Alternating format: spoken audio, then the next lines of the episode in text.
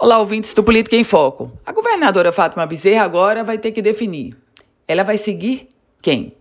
Ela vai seguir a recomendação do Comitê Científico, do, do Conselho de Pesquisadores, que está assessorando a gestão? São professores, cientistas, pesquisadores aqui do Rio Grande do Norte?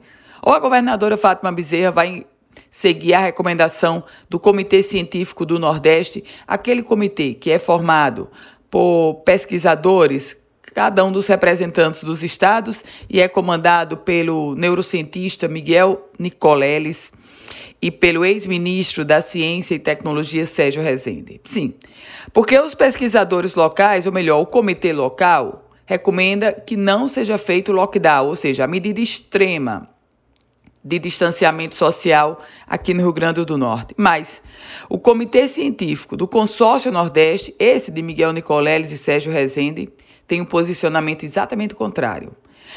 Coloca a cidade de Natal e Mossoró, as duas maiores cidades do Rio Grande do Norte, entre os municípios que já estão em condição para o lockdown, ou seja, para o isolamento social total. E agora?